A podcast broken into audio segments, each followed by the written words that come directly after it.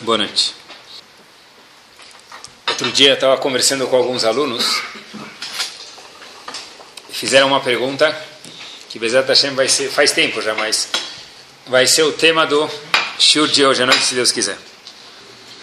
Um dia a gente estava contando um pouco sobre os personagens que aparecem no Tanakh, na Torá, nos profetas e na Gemara também no Talmud. Depois o aluno fez uma pergunta, vou dar a introdução e mostrar a pergunta dele. Estava explicando quem era Moshe Rabbeinu. Moshe Rabbeinu quem era? A única pessoa que viu Hashem cara a cara. Está escrito na Gemara que Moshe Rabbeinu conseguiu ver até o nó do tefilin da cabeça de Hashem. Isso é de alguma forma, apesar que Hashem não tem corpo, mas para entender, quer dizer, Moshe Rabbeinu foi o que mais chegou perto de Hashem. Chegou quase a dar um abraço em Hashem, de alguma forma ou outra. Não teve nenhum outro profeta que viu ele assim. Rabi Akiva, que era Rabi Akiva, a gente não tem nem ideia, mas um pouco, aparece algumas vezes no Talmud e contam que o fim dele foi muito trágico. Rabi Akiva foi um dos dez mártires. Asarar o Malchut, uma das dez pessoas que aparecem no Talmud e morreu de uma forma muito trágica. Os romanos. É? Sim, os romanos. Outra pessoa que aparece no Talmud, se a gente for ver, um dos personagens importantes, Hillel. Quem era Hillel? A Gemara conta para a gente a famosa história. Hillel, antigamente, hoje para entrar no, na sinagoga, às vezes para estudar, eles fazem sushi grátis, fazem, é, é, como falar, pizza grátis, é, snacks grátis. Antigamente, para entrar na sinagoga, o que tinha que fazer? Pagar. Na época de Hillel, conta o Talmud para a gente, cada pessoa tinha que pagar para poder entrar na sinagoga e estudar. Hillel era muito, muito pobre, ele é o exemplo de uma pessoa pobre que tem no Talmud. E Hillel chega um dia, sem dinheiro, ele quer entrar no Knis, o porteiro fala para ele o quê? Meu amigo, Mezuman, cash, não tem cartão de crédito aqui na época do Talmud. Ele fala, olha, eu não tenho. Ah, então, vai trabalhar, volta amanhã e paga. Hillel, ele queria muito estudar, ele, ele sobe no telhado da sinagoga e começa a escutar o shiur. Só que estava nevando, estava muito frio, e começa a nevar, e o frio, o frio, de repente as pessoas da sinagoga olham para o teto, e veem que tem em cima da, do teto, do telhado, dava para ver um pouco transparente, viram uma forma de um ser humano, e descobriram que tinha uma pessoa congelada lá em cima. Quem era essa pessoa? Hillel, que ficou congelado para poder estudar a Torá. Obviamente que ele não sabia que ele ia congelar, mas ele colocou a vida para poder estudar a Torá. E tem outros grandes tzadikim que haviam. Por exemplo, diz o Talmud para gente, quem que desvendou o Zohar HaKadosh para gente? Rabi Shimon Bar Yochai. O que, que Rabi Shimon Bar Yochai fez contra o Talmud para gente?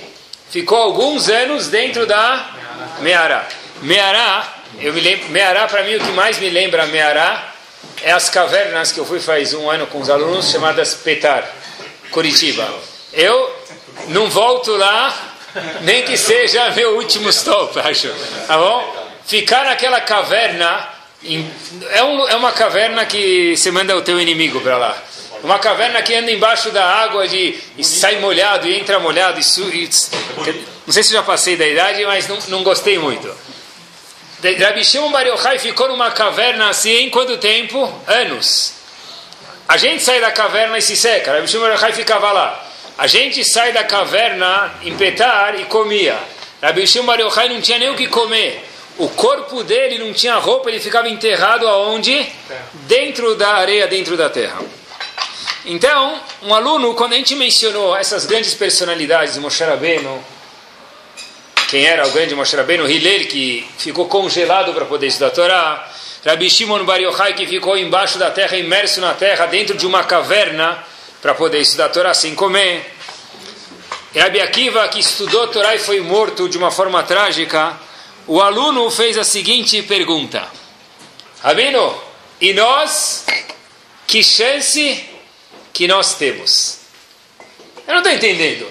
Se a gente for olhar para Moshe Rabbeinu, Hillel, Rabi Akiva que a gente mencionou, que chance que a gente tem? Se o mundo não chegou ao auge que deveria chegar com a presença desses gigantes, o que, que nós podemos fazer? Eu costumo contar para os meus alunos que, obviamente, que nenhum desses personagens que a gente mencionou usava crocs.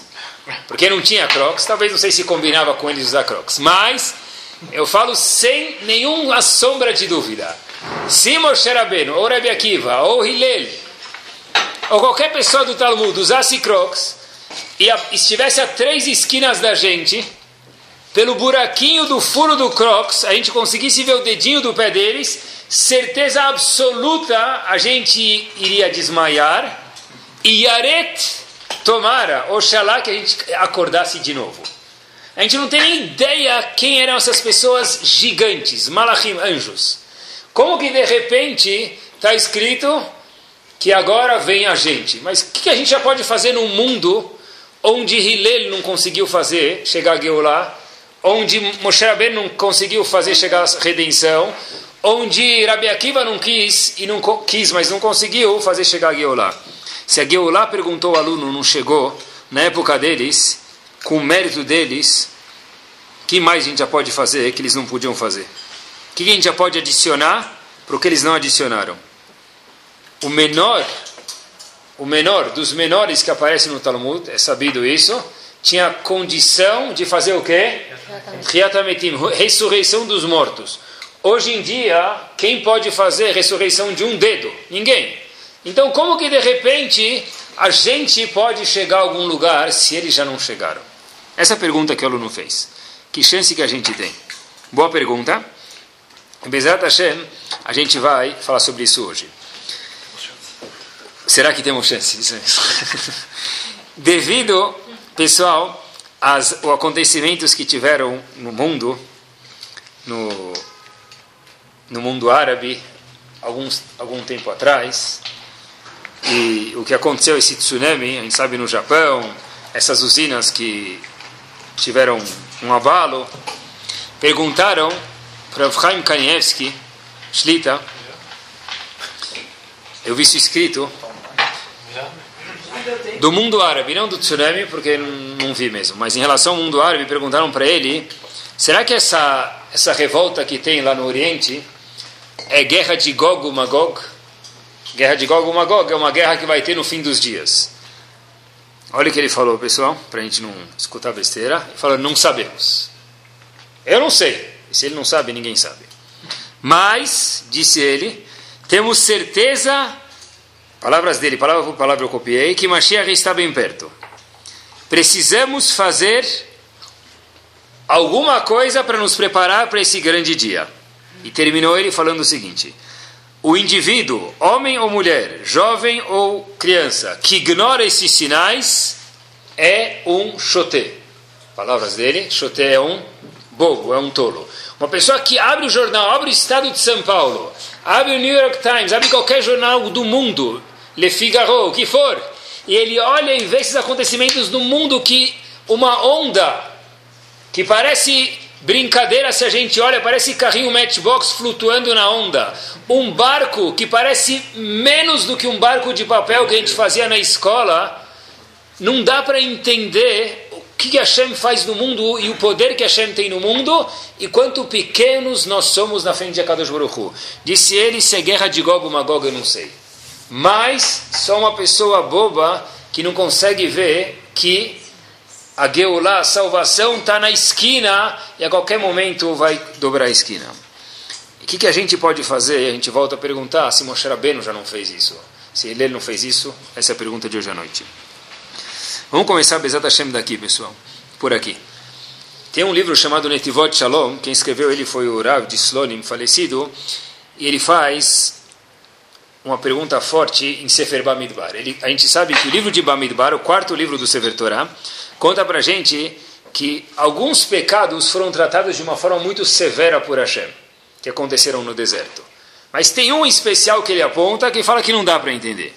Por exemplo, diz ele, o povo recebia man todo dia, aquele pão celestial, fresco e gostoso, o gosto que você quer, kasher e de graça. O que você quer melhor? Ainda assim, o povo falou: a gente quer mudar o menu. É sempre a mesma cara, sempre aquele pão sírio. Eu não aguento mais ver aquele pão francês, não aguento mais ver aquele pão sírio. Aquela aparência me incomoda. Quando o povo reclamou, diz a Torá, quatro palavras, Vechara af Hashem meod. Hashem ficou muito bravo, muito chateado, com muita raiva. Pergunta o Rav Disloni, tá bom. Tá certo que eles recebiam um ponto do dia e não combinou, não pegou bem reclamar. Mas but. Mas não para. Está escrito que Hashem ficou bravo em relação ao pecado de bezerro de ouro. Não está escrito a mesma expressão. É uma expressão muito forte. Hashem ficou muito furioso. Porque eles reclamaram do pão. Está certo que não foi legal mas essa expressão parece fora da proporção ao ato que eles fizeram. O que aconteceu? Qual foi o castigo? Está escrito que saiu um fogo e queimou o povo e pessoas morreram queimadas. Mas isso porque reclamaram do man? Perguntou Rav Disloni. Qual é o big deal? Não foi bonito, mas o castigo foi muito maior aparentemente do que o erro que eles fizeram. Diz o Rav Disloni o seguinte que a kviut mauachet, o que determina quão grande ou quanto pequeno é um pecado, tluya bedavar echad, depende de uma coisa só. Ad kama marchik me Hashem itbarach. Quanto o pecado distancia o homem de Hashem, isso determina para a gente se o pecado é grande ou pequeno. Se o pecado distancia a pessoa muito de Hashem, é um pecado grave. Se o pecado distancia a pessoa pouco de Hashem, é um pecado pequeno. E o que isso tem a ver com man? Diz ele o seguinte: 613 mitzvot são objetos, são ferramentas para aproximar o homem físico, o ser humano, da coisa mais espiritual do mundo que é Kadosh Baruch Hu. 613 mitzvot são, cada mitzvah é uma força mais no imã que aproxima nós, cada um de nós, a Kadosh Baruch Hu.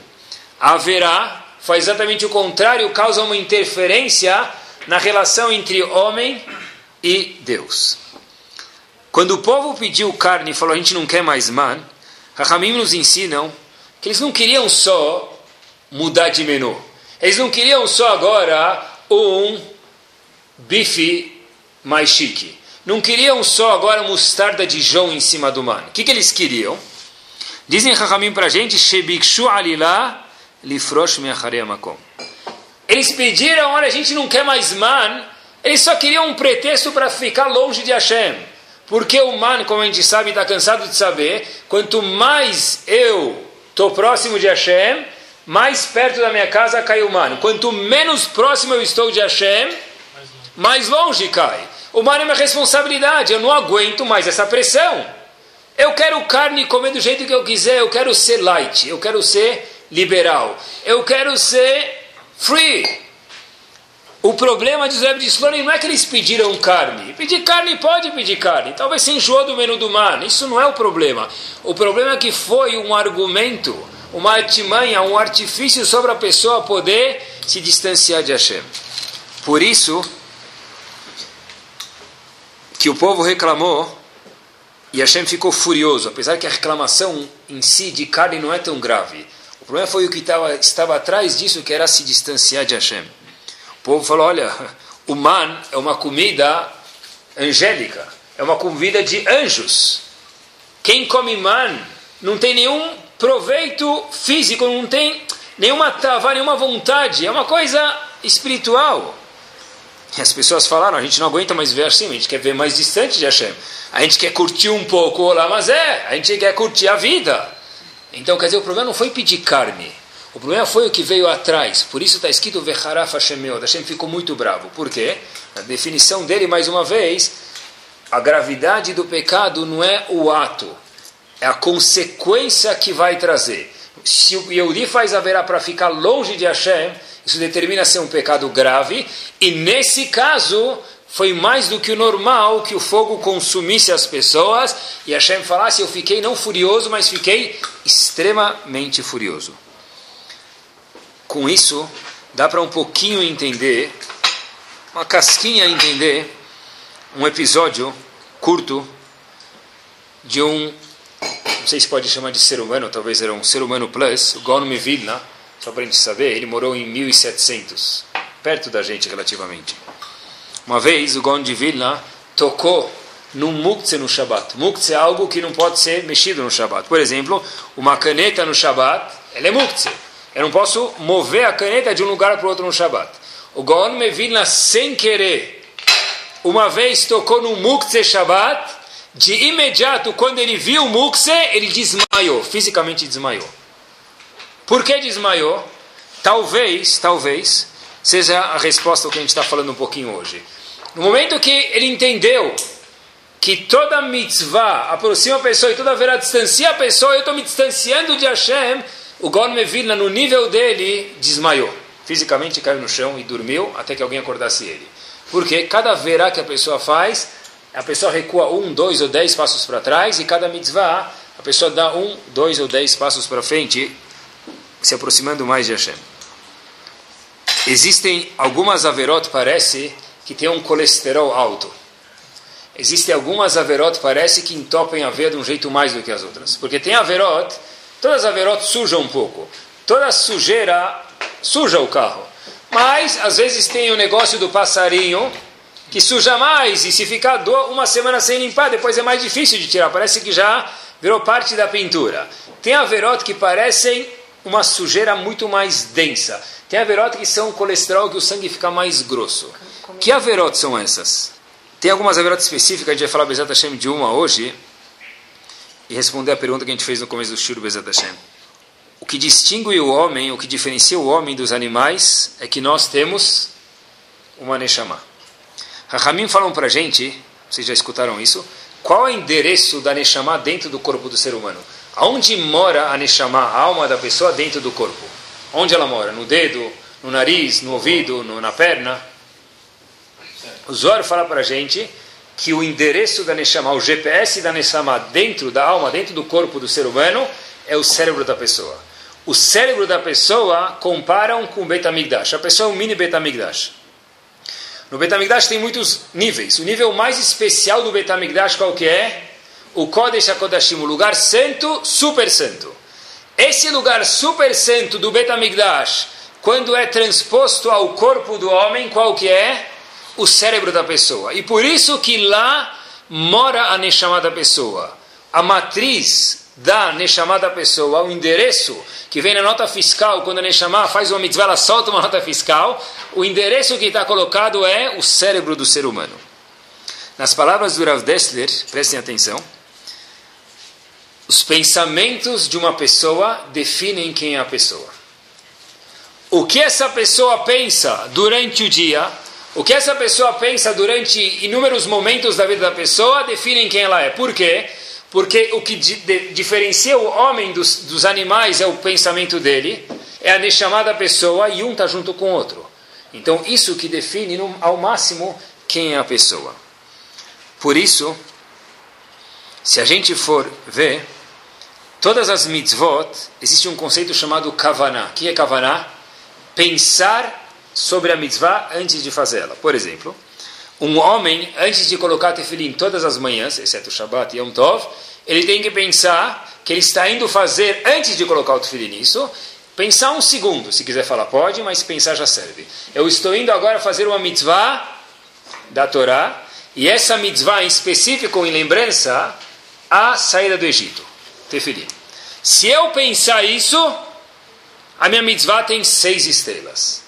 Se eu não pensar e colocar o mesmo tefilim e fazer o mesmo que Shema, a minha mitzvah automaticamente baixou para três estrelas. Mas só pensar já muda só. Porque o que diferencia nós, seres humanos, dos macacos, apesar que alguns acham que são parecidos, é o quê? O ato de pensar. E é lá que mora a Neshama. Então, quando eu entro em touch com a minha Neshama, eu viro muito mais homem, muito mais ser humano. Automaticamente isso dá uma nova dimensão para a minha mitzvah e a minha mitzvah vira seis estrelas. Todas as mitzvot que eu for fazer, por exemplo, outra mitzvah, mais um exemplo, eu vou fazer o Shema Israel, uma vez de manhã, uma vez de noite. Se antes de eu falar Shema Israel, Adonai Eloheinu, Adonai Echad, eu paro um segundo e lembro, eu estou indo agora fazer um preceito da Torá, minha mitzvah de Shema Israel ficou seis estrelas. Se eu faço o mesmo Shema Israel, independente de quanto eu balanço ou não balanço, e eu não penso nisso, a minha mitzvah baixou para três estrelas. A gente vê a importância da Kavaná, da pessoa pensar o que eu estou indo fazer e quando eu for fazer. Essa Kavaná vai tão longe que Rav Elia Lapian conta no livro dele, Levelial, e explica dessa forma o episódio de David Amelech. David Amelech, a gente sabe, famosa história que havia uma moça chamada Bat Sheva. Essa Bat Sheva tinha um marido, o marido dela é chamado Uriah Ahiti. Bat Sheva é esposa, Uriah é o marido. Por qualquer razão profética, e não é para agora o momento, David Amelech viu que ele precisava casar com ela. David Amelech o que faz? Pede, tinha um exército, ia fazer uma guerra, pediu para o marido de Batsheva, Uriah, ir na primeira fileira da guerra, no fronte. Agora que ele vai guerrear, quem talvez vai morrer primeiro? Ele. Quando o marido morrer, o que, que eu, David Amelech, posso fazer com a esposa? Casar, glad kosher. 13 selinhos de kashrut, todas as garrotas do mundo. Não tem problema nenhum. Se o marido morreu, a mulher fica livre para casar com quem quiser. David Amelech manda Uriahiti, Uriahiti morre, David Amelech vai casar com Batsheva. Vem um profeta chamado Natan Hanavi conversar com David Amelech. E, David, e ele conta para ele, de uma forma bem resumida, olha, imagina só você, um indivíduo muito rico que tem 16 limousines e 32 motoristas, um para o período diurno, outro para o período noturno. Ele vai lá, passa na rua, vê uma mobilete 50 cilindradas, ano 1982, na rua, e ele rouba essa mobilete. E o profeta pergunta para David Amelech, o Malachá. David Amelech pergunta para ele, o que você quer saber de mim? Profeta diz, Davi Amelech, que você acha que tem que fazer com esse indivíduo? O cara tem 16 limousines e roubou o mobilete do indivíduo que é isso tudo que ele tem. Davi Amelech diz o quê? Se alguém fez isso, Ben Mavethu, ele merece morrer. Por que ele roubou um mobilete? Se ele tem 16 limousines. Logo vira o profeta para Davi Amelech e disse: Você fez a mesma coisa. Você pode casar com 18 mulheres. Você não tinha 16 limousines, tinha 18 limousines e você foi roubar a única mobilete que Uriahiti tinha, que é Batsheva. Única esposa que ele tinha, um indivíduo pobre, não tinha mais nada, só tinha ele e a esposa no mundo. Assim falou Natan Navi, você merece morrer. Porque você próprio deu a lei sobre isso. Pergunta Rav Desser, um minuto só. Desde quando alguém que rouba alguma coisa do outro merece morrer? Nunca merece morrer. O roubo, de acordo com a Torá, merece 39 chicotadas. Essa é a Laha. E nem isso, se for estudar direito a Laha, vai ver que não é nem assim. É grave, mas esse não é o castigo.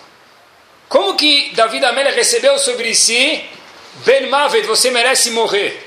Por que merece morrer? Essa não é a transgressão, não é o castigo que a Torá impõe sobre alguém que faz um castigo desse. E pior ainda, o marido já tinha morrido. Quer dizer, ele podia casar com a esposa, não tinha nada de errado. Diz Rav Dester, tem razão. O ato dele não tem nada de errado. Mas a kavaná de David Amelech, a ideia com a qual, o pensamento com a qual foi feito para o nível de David Amelech, repito mais uma vez, no nível do rei David, que era tão especial, ele é Chayav Mitab e deixa ele merece morrer. Por quê? Para a gente ver, diz Rav Dester, Elielapian, quanto forte é o pensamento da pessoa. Fato é que Davi Amelech não estava sendo cobrado nada pelo ato dele, porque a mulher podia casar com ela porque o marido morreu. E Davi Amelech era o rei, podia mandar quem ele quisesse no exército. Mas para um rei tão especial quanto Davi, para um tzadik tão grande, o pensamento dele é tão meticuloso, calculado, que Hashem disse, por isso você, Davi Amelech, merece morrer. Por quê? Por causa do pensamento. A gente vê a força que o pensamento do ser humano tem, tanto para uma mitzvah na Kavaná, e tanto lo aleno, no contrário, para uma verá. Obviamente que estamos falando de David Amelech, é um deslize pequeno para ele, é cobrado de uma forma muito grande. Isso, se a gente for traduzir, na psicologia moderna, a gente procurar, existe, eles falam que três elementos. Existe a fala, a ação e que mais? O pensamento. Mesmo hoje, dentro do, do mundo não religioso, vamos dizer, do mundo intelectual, existe o que a pessoa fala, o jeito que ele age, mas por trás disso existe o pensamento também. Para entender melhor uma pessoa. Hashem diz para tanto valorizar lo aleno para a gente, ou lo aleno diz valorizar uma pessoa, o pensamento é muito importante. Vamos provar? Quando alguém fala alguma coisa, Vamos dizer que alguém chega para um, um indivíduo e fala, gosto muito de você. Fala para a esposa, a esposa para o marido, gosto de você. Se as palavras começaram nos dentes da frente, saíram pelo lábio e andaram 12 centímetros, é, nunca vai convencer ninguém se eu gosto de você. Por quê? Porque não teve o quê? Pensamento. pensamento. Quer dizer, não é só no mundo espiritual que existe o pensamento. No mundo da psicologia existe, e estou explicando para vocês um exemplo, que se a pessoa fala em português, claro, da boca para fora, isso não engana absolutamente ninguém. Se ele for um bom ator, ele vai enganar alguém na rua. Dentro de casa vai ser muito difícil, tá bom? Porque tem que ser muito bom ator. Porque a kavaná, o que a pessoa pensa quando ele fala, é muito valorizado. Eu vi uma história para a gente entender quanto que vale a kavaná do ser humano, quanto vale o que aquela pessoa pensa. Tem um casal, essa história aconteceu já alguns anos atrás, em Israel. Tem um casal, o nome deles, exatamente assim aconteceu a história, era Moshe e a esposa Hannah. Os dois ficaram já, tinha mais de quatro anos, estavam no quinto ano já que não tinham filhos. E já procuraram e desprocuraram, viraram todos os livros de segulot do mundo que existem. Coloca, dá cambalhota, pula de costas, beija o Sefer Torah, bebe água, faz chacol alto, vai para frente, vai para trás, beija a mezuzá, beija a barriga da mulher que está grávida. Fez tudo, só deu mais segulot e não trouxe nenhum filho por enquanto. Foram para o Rav, de um lugar chamado Fakim, Rav Pinicus, Zatzal, e bateram na porta dele e falaram: ah, a gente já procurou tudo, a gente fez exatamente como manda o figurino, seguimos o livro de receita, farinha, sal, pimenta, tudo, fizemos toda a segurot exatamente de todos os jeitos possíveis, e não saiu por enquanto nada. A barriga da minha esposa ainda, infelizmente, não nasceu nada de lá. Diz Rav Pinicus para o casal: tá bom, tem uma ideia para vocês, volta às duas horas da manhã. Ele falou, olha, a gente está desesperado por um filho, mas tá bom, a gente aceita qualquer negócio. O senhor Rav mandou, mandou. Voltam às duas da manhã e contam para o Rav a história de novo, que a gente já falou, é o quinto ano a gente não tem filho, etc e tal. O Rav fala, sabe o que? Não precisa nem entrar na minha casa, vamos voltar de volta para o carro, eu quero conversar com vocês. Dentro do carro, o Rav, duas da manhã, falou, claro, vamos dar uma volta. Eles vão em direção ao deserto, e quando chegam no deserto, o Rav coloca a esposa num lugar, dirige mais um pouco e deixa o marido em outro lugar e fala para eles agora qual é a segulá. A segulá que eu vou dar para vocês é o seguinte: vou desligar a luz do carro por um segundo e eles veem que não tem absolutamente nada lá fora, um pouquinho da luz da lua, graças a Deus, naquela noite. Olha, aqui só tem você, Bezat Hashem e Hashem, mais ninguém por perto. Eu vou embora eu volto daqui meia hora. Por enquanto, façam um tefilot para Hashem. Depois eu vou dar minha segulá para vocês. Os indivíduos, obviamente, que já estavam um longe do outro, ninguém sabia onde o outro estava. Vem a luz do carro cada vez, aquela luz vermelha de traseira cada vez menor, menor, menor, até que ela desaparece. E de repente os dois estavam lá e contam os dois que ficaram alguns minutos olhando para os lados, não conseguiam nem rezar, nem abrir a boca. E de repente já passou um tempo, começaram a rezar um pouquinho e mais um pouquinho. Meia hora passada, volta para Fínicos, buzina, pega um, entra, pega outro e vê como está. Tudo bem, ele olha para a cara dos dois, quando entra a luz no carro, vê que os dois estão lá rezando assim, mas quem? Shaharit min harvit musafnei lá. Meu amigo, é aqui, só tem você e Hashem, é para rezar de verdade, não é, é gibi aqui. Deixou um de novo lá, o outro novo lá, falou tchau.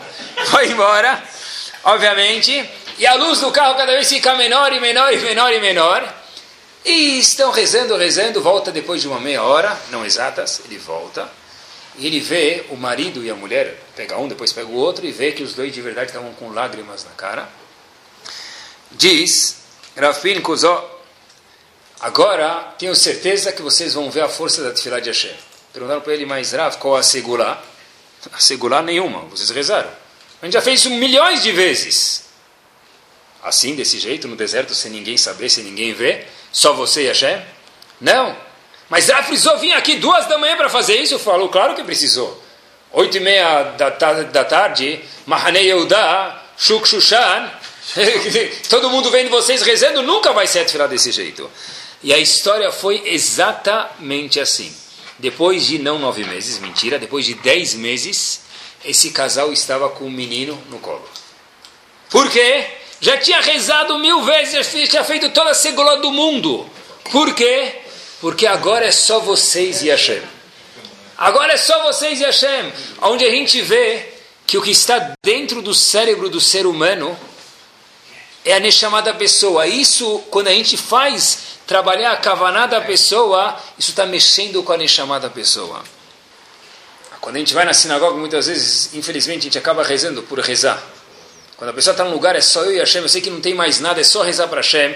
Não é porque o vizinho está olhando, não é porque é Yom Kippur, não é porque é Shabbat, não é porque... Só eu e Hashem, eu estou rezando porque não tem nenhuma outra opção aqui, não tem mais ninguém do lado.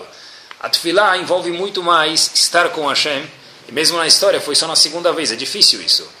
Isso de verdade faz ter um retorno muito maior, por quê? Porque investe a chamada pessoa está entrando trabalhando junto com ele a, Kavaná é mais importante do que o pecado em si, então o mesmo pecado pode ter diferentes. Fantástico, muito bom, muito bom. Olha, olha a observação ótima. A Kavaná é tão importante que o mesmo pecado varia, ou a mesma mitzvah, varia conforme a Kavaná. Vamos falar da mitzvah? É verdade. A mesma mitzvah muda mil por cento conforme a Kavaná. O nosso tefilin ou de Moshe Rabbeinu? Qual que era melhor? Qual que é melhor? Certeza absoluta, o nosso tefilim dá um banho no de Moshe Rabbeinu. Moshe Rabbeinu, que máquinas que tinha para pintar o tefilim, para deixar ele perfeitamente quadrado e lindo como ele é hoje. Pega o tefilim de 20 anos atrás, aquele souvenir de Jerusalém, aquela caixinha amarela que vinha fora. Mesmo melhor, o pior tefilim de hoje não é o, não chega ao melhor que tinha 20 anos atrás. E com certeza o Tefilin de Moshe Rabbeinu era muito, qualidade muito menor. Mesmo, outra pergunta, qual mitzvah é mais valorizada para Hashem? A nossa ou a de Moshe Rabbeinu? Provavelmente, com certeza, a de Moshe Rabbeinu. Por quê? Por causa do que você falou. Porque a kavaná da pessoa é tão forte que isso muda a mitzvah de um lado para o outro. A kavaná da pessoa é tão forte que muda a verá de um lado para o outro. Fato é que Davi Amélia foi castigado pelo pensamento dele, não foi pelo ato. E pelo ato ele não tinha feito nada de errado com Batsheva. Daqui a gente vê, voltando, a importância do pensamento da pessoa e não somente da ação. Vamos dar um passo adiante. Agmará conta para a gente em Maser Yomá, onde fala sobre Yom Kippur, Dafnun Dalet, Amud Bet 54b, que havia um Rav chamado Resh Lakish. Ele conta que quando os não Yehudim entraram, invadiram Bet HaMikdash, eles entraram no Kodesh HaKodashim, no lugar mais santo, eles viram, com Tagmará, os Kruvim. Os Kruvim que, que tinha? O lugar mais santo havia o Arona Kodesh, a Arca Sagrada. Em cima da Arca Sagrada havia a tampa e dentro dela tinha dois anjos se abraçando, dois queruvim. E dizem, eles viram e se escreveram no Talmud, que os Goim, quando entraram lá, falaram, olha, parece uma, um marido e uma esposa, me permitam, namorando. Saíram na rua, diz o Talmud, e começaram a rir do povo. Falaram, esse é o povo especial. Diz o Talmud, esse é o povo que a bênção deles é uma bênção. E que a maldição deles é uma maldição. Um povo especial que Hashem deu o poder da fala para eles. Um povo que você entra no lugar mais especial. O que, que você vê lá? Dois indivíduos namorando. É isso? É isso é o que o povo é especial? Assim falaram os não Yodim quando entraram destruir, invadir o Betamigdash. O lugar mais especial dentro do Kodesh HaKodeshim. Eles riram e aqui acaba o Talmud. A pergunta é, qual é a nossa resposta para isso? Eles zombaram da gente. É verdade. Mas ficou uma pergunta aqui. Dentro do lugar mais santo tem o quê? Namoro na TV? É isso? É isso que eles falaram. É isso que eles falaram. Como que a gente entende uma coisa dessa? É absurdo isso. Devia colocar uma foto lá, não sei, um, uma, uma letra Aleph queimando lá dentro. Uma letra B queimando, alguma coisa especial, duas pessoas namorando, é isso? Eu vi. Talvez essa, essa é a resposta, pessoal. Existe um teste que foi feito em 1921.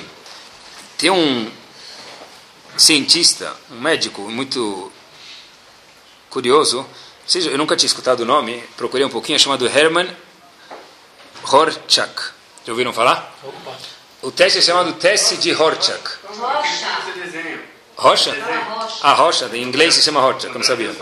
A rocha? Tá bom, então vamos traduzir para o Brasil. Hermann Rocha.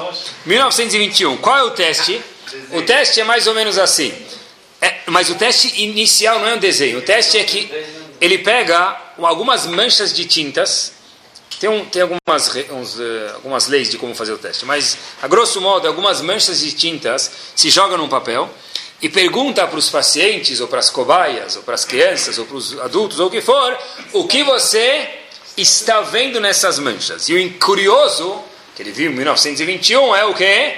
Que cada pessoa na mesma mancha, um vê um cavalo, um vê uma zebra, e outro vê um jacaré, e outro vê um poste de luz. Cada pessoa vê uma outra coisa que não tem nada a ver uma com a outra. Diz, disse ele, o que a pessoa vê naquelas manchas diz bastante sobre a sua personalidade.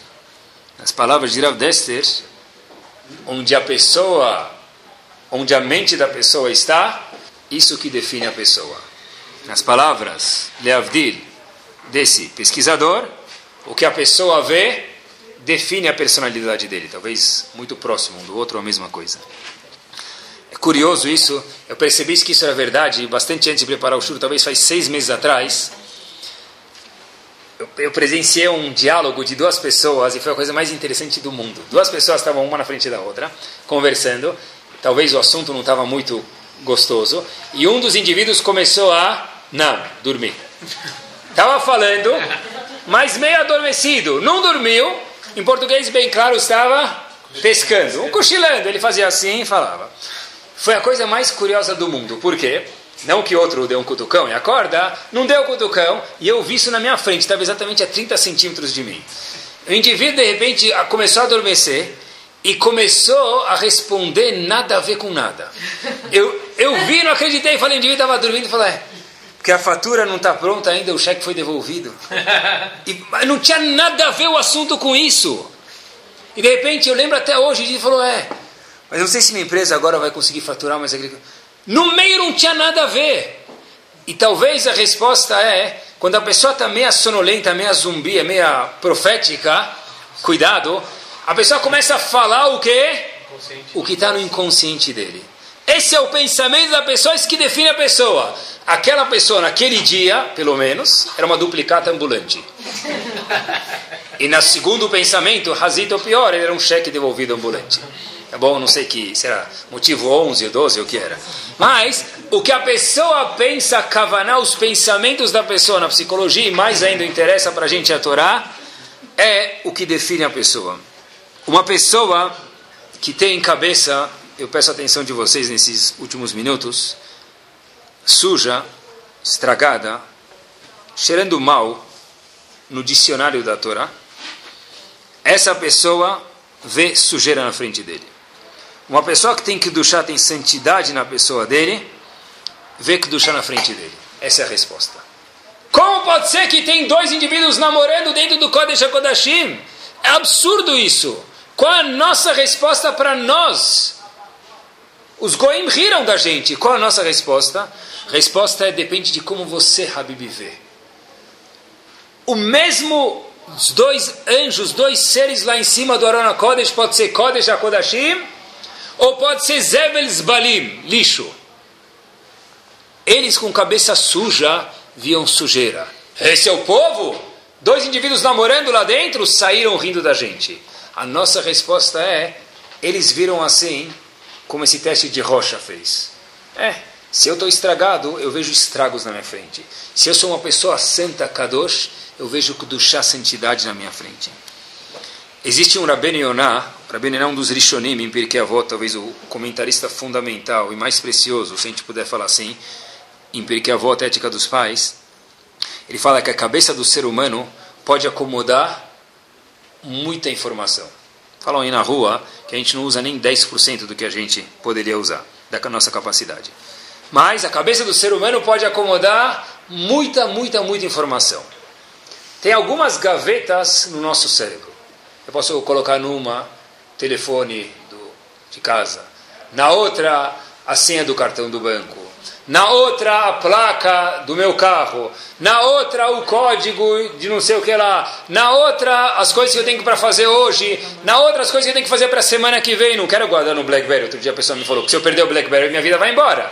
Então ele lembra na cabeça. Então a pessoa tem lugar na cabeça para guardar muita, muita, muita informação. Porém, esse é o Kodesh HaKodashim da pessoa, o cérebro da pessoa. Lá fica a Neshama da pessoa. Diz Rabben Yonah, tem uma coisa que é vírus. Tem uma coisa que é inseticida e come tudo que estiver por perto. Qual é o vírus? Diz ele, pensamentos imorais. A cabeça da pessoa é capaz de acomodar inúmeras informações, isso não atrapalha o estudo da Torá. Porém, tem uma gaveta que pode correr todas as outras gavetas: pensamentos imorais. No momento que a pessoa começa a inserir lá dentro pensamentos imorais, isso queima todas as outras gavetas. Apesar da quantidade gigante que pode acomodar de informação, essa informação é um vírus que precisa passar antivírus lá para tirar, porque senão isso corrompe e corrói toda a informação que a pessoa tem lá dentro. É? Vou explicar agora. A gente volta para os Kruvim para ver o que quer dizer imorais e para ver o que a Hashem espera da gente. Os nossos sábios ensinam para a gente que existe, existe uma Mishnah que fala para a gente tem 10 níveis de santidade no mundo. Vou mencionar só algumas. Por exemplo, o primeiro nível é Israel. Mais santo do que Israel é Jerusalém, Jerusalém. Mais santo do que isso é a entrada do Betamigdash. Mais santo do que isso é a parte mais interna do Betamigdash. E o lugar mais santo do mundo é o Kodesh HaKodashim, que a gente mencionou um tempo atrás, onde ficava o Arona Kodesh, a arca sagrada. E desse lugar, diz a Mishnah, do meio dos anjos, que os Kohim riram, de lá saía a voz celestial que falava com Moshe Rabbeinu. Por outro lado, esses são os Kruvim. Quer dizer, o Kodesh HaKodashim é o lugar mais santo porque existe lá os Keruvim. Por outro lado, nunca tinha pensado nisso, vi uma observação curiosa. Em nome do Rav Pinchassi, no livro dele de Hinur, o homem, depois que peca e sai do Gan Eden, ele é expulso do Gan Eden lá em Sefer Bereshit, Hashem coloca no leste do Gan Eden queruvim. O que, que são queruvim? São dois anjos destruidores que ficam com uma espada rodando. E para o indivíduo que descobrir onde é o Gan Eden e quiser atravessar, ele vai ser machucado por essas espadas.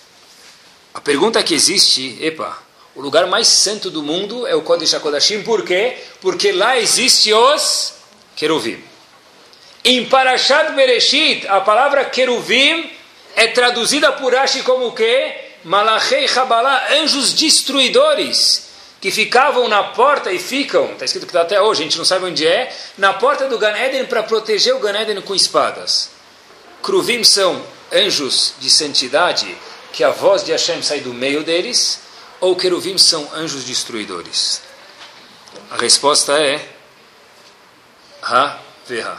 Os dois são verdades. Como? São opostos? São, mas os dois são verdades.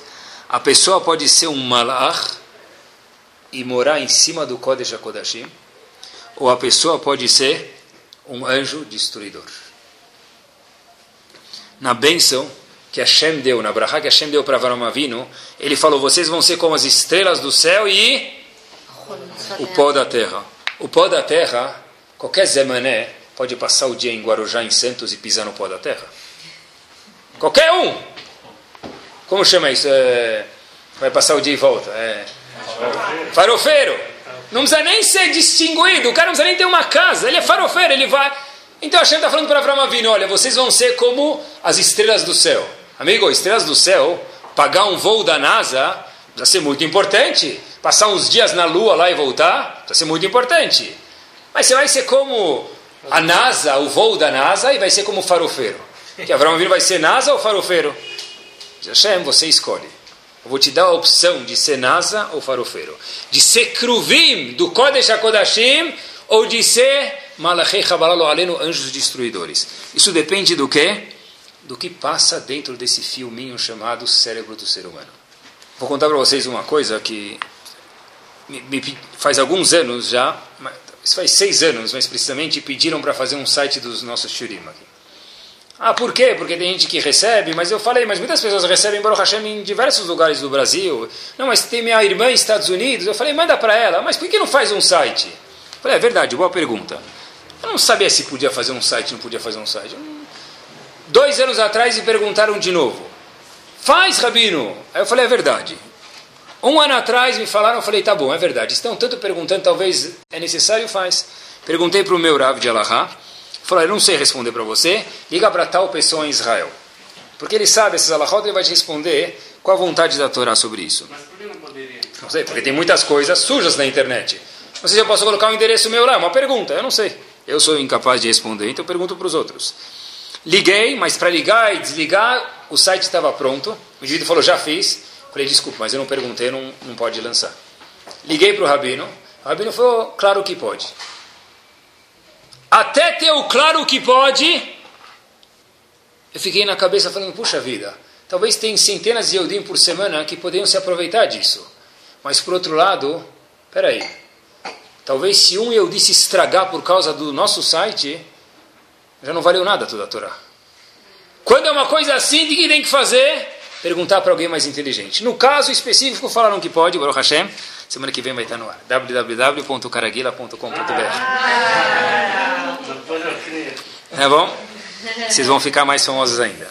Então, Bezat Hashem.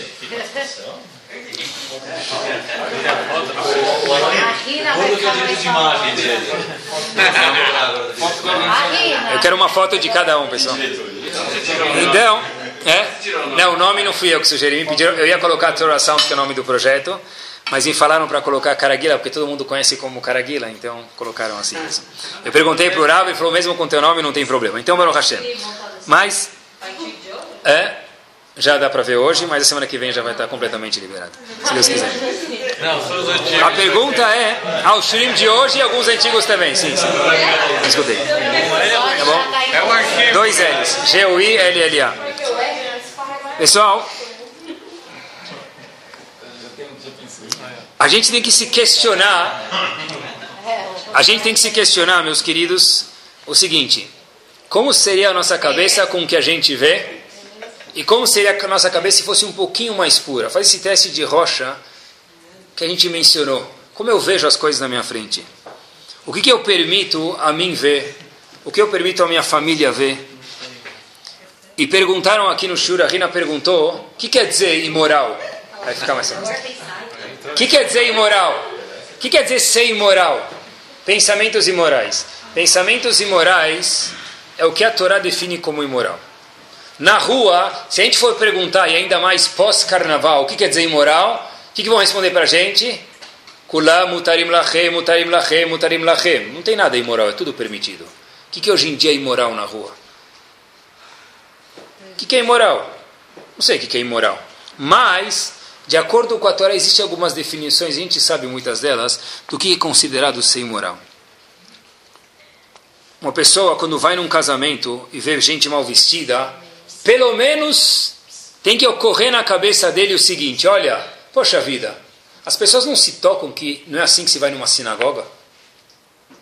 Mesmo que ele não vai falar nada, mesmo que ele não ache essa tzadik, está certo, mas a pessoa tem que pelo menos incomodar ele um pouquinho, falar, puxa vida, parar um segundo e falar para si mesmo. Será que as pessoas não têm um pouco de simancol, que dentro da sinagoga tem um Arona Kodesh, dentro da sinagoga tem a mesma Torá que Moshe Rabbeinu recebeu? Quanto menos tecido tiver no corpo, mais caro é. Mas na sinagoga tem que ser assim? A gente tem que pensar. Tem um Rav, não posso falar o nome, que uma vez voltou de um casamento e a esposa contou que ele chegou em casa, foi direto para o banheiro e vomitou. Isso é definição de Kedushá par excellence. Eu, disse ele, nem disse, a esposa contou depois, vomitou. Porque sabe que isso não condiz com uma sinagoga, não condiz com nada. Isso é um pouquinho de chá. Uma pessoa uma vez foi para o Rav e falou para ele, Rav, eu queria a tua brachá. Por quê? Falou que eu consegui um trabalho de jornaleiro. Rav Shach perguntou para ele, quanto você ganha? E tu falou, vou ganhar X por mês. Rav Shach falou, eu tenho um trabalho, acabaram de me ligar, eu tenho um trabalho que ganha 20% a mais. O indivíduo falou, claro, tocar o sino da casa de idolatria. O indivíduo olha para o Shach e fala: Que? 20% a mais? Eu aceito, mas para trocar o sino para a casa de idolatria, Rav? Desculpa, com todo respeito, você não tem vergonha de falar isso para mim, me oferecer esse trabalho? Rachach perguntou para ele: escutem duas palavras. Três. Qual é a diferença? Nos olhos de um gadolador, não existe diferença entre uma banca de jornal e uma casa de idolatria. Encarar, pessoal, essas averot como de fato averot. Se o nosso shiur inteiro hoje valer para um de nós, nem que seja eu essa pessoa, qualquer pessoa que estiver ouvindo o shiur uma vez, se proteger de qualquer besteira que a gente sabe que é assur, já valeu o shiur inteiro. Isso é Kedushá, isso é santidade. Quando uma pessoa deixa a cabeça dele rolar solta, o que acontece quando ele abre o Sidur? Ele chega no meio da Midah, quem aparece? A novela. Cheque já é menos mal. A novela, o filme, o abraço, o namoro. No meio da Midah aparece isso. A pessoa senta a estudar Gumará e fala, não consigo. A gente vê isso. Claro, eu vejo isso, não claro, transparente. Por quê? Se a pessoa não protege nada o Kodesh HaKodashim dele, o cérebro dele, como que é possível ele sentar, abrir um livro de santidade e no meio não passa hum, aquele pensamento no meio? É impossível não passar. É o que ficou na cabeça da pessoa. A pessoa é o que ela pensa.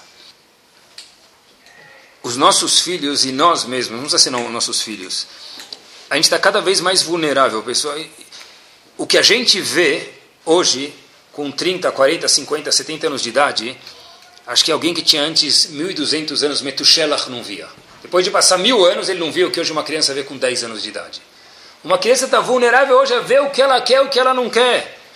Sabe que quando uma criança nasce, todo mundo faz o que a criança não gosta, mas todo mundo faz para ele o que?